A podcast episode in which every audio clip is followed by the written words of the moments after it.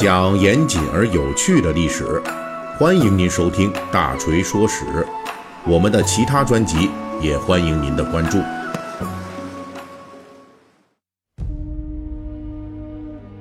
最近大锤的《三国演义》细节解密一直在讲这个兖州争夺战啊，终于啊，我们就讲到曹操与吕布军在公元一百九十五年春夏之交展开了最后决战。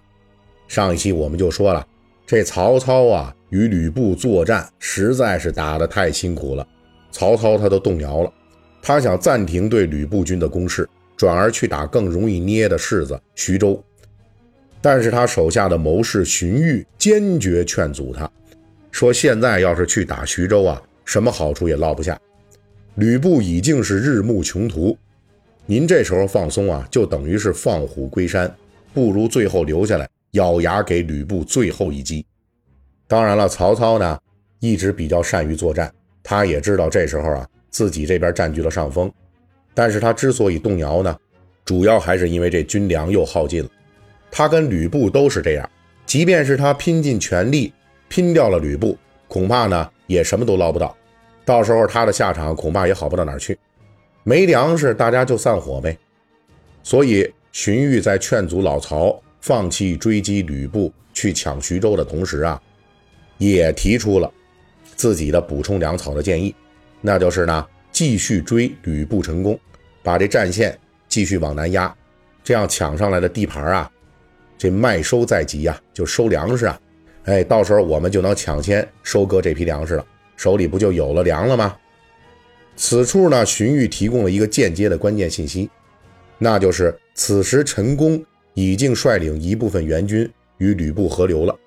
这应该是在曹操第一次进攻定陶不克之后发生的事儿。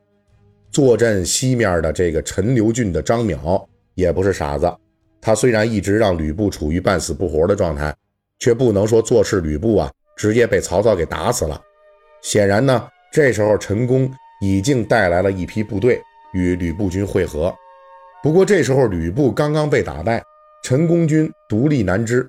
荀彧的办法呢，就是看准了这个机会，要曹操趁着吕布受创的时候再打垮陈宫，这样吕布军整个防线啊都要难撤，到时候。空出来了这大片土地上的粮食，正好可以被曹操军抢来收割为军粮。从后世的眼光来看啊，荀彧这一策略是正确的。东征徐州很可能会遭到刘备的坚决抵抗，啊，吃不到什么好处。等曹操军攻徐州不克，再折回来，说再看这吕布缓过气儿来，重整旗鼓。但是呢，荀彧提出的以战养战。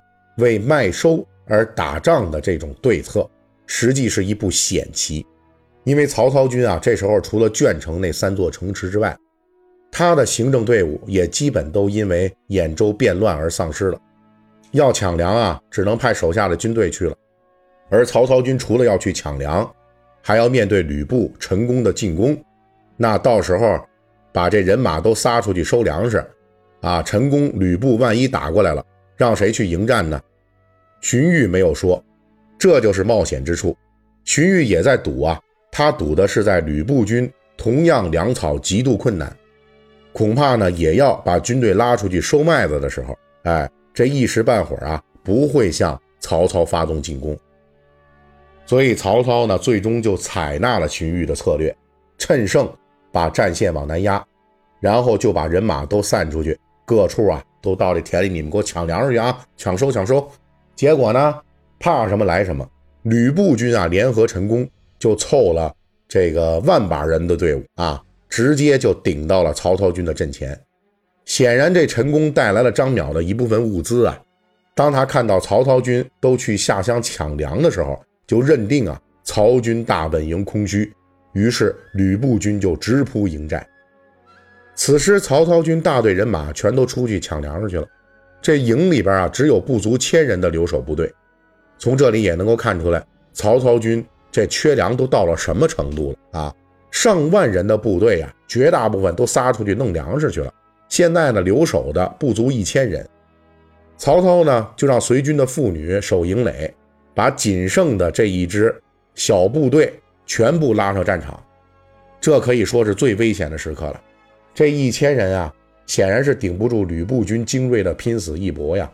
但是曹操呢，只能如此。估计这时候啊，老曹啊，正抱怨这荀彧呢：“嘿呦，你当初这计策太冒险了，你给我出的这个主意，这是要把我逼死啊！”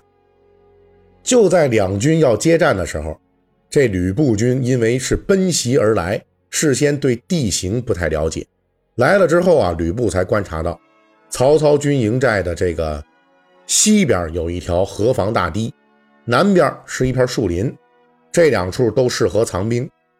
吕布、陈宫联军从山阳郡腹地的东民前来，是从东南方向而来的，要是轻易进兵。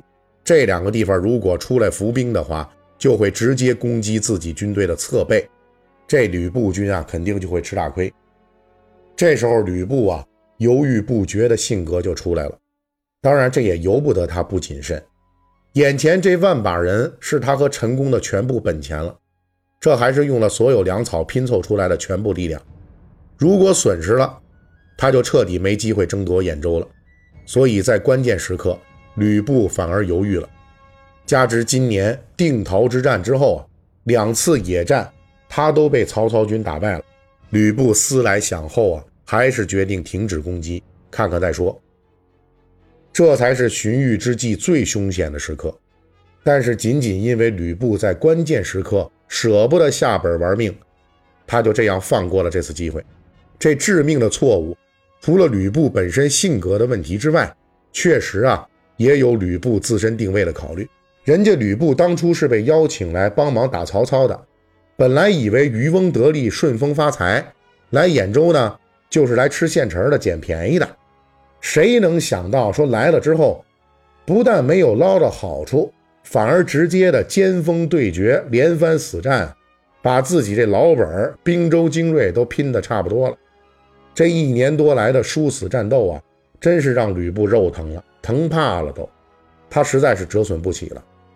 面对曹操的这千余人的队伍，他当然怀疑了，因为他知道之前定陶之战的时候，老曹人马还很多呢。天知道他的人马到底说是去了收粮食了，还是在这个大堤和树林里边埋伏着等着我呢？况且呢，跟他合军的这陈宫，还有那个蹲在陈留的张邈也不可靠，这俩人都不是什么好东西。这些人啊。一而再，再而三的忽悠自己过来，但是呢，却对自己呢见死不救，显然是等着自己跟曹操拼个鱼死网破，然后他们准备捡漏捡便宜。所以在面对这曹操的千人小队伍的时候啊，这吕布这心里就嘀咕啊嘀咕啊，这要考虑的事情就太多了，他有很多的理由不冒这个险。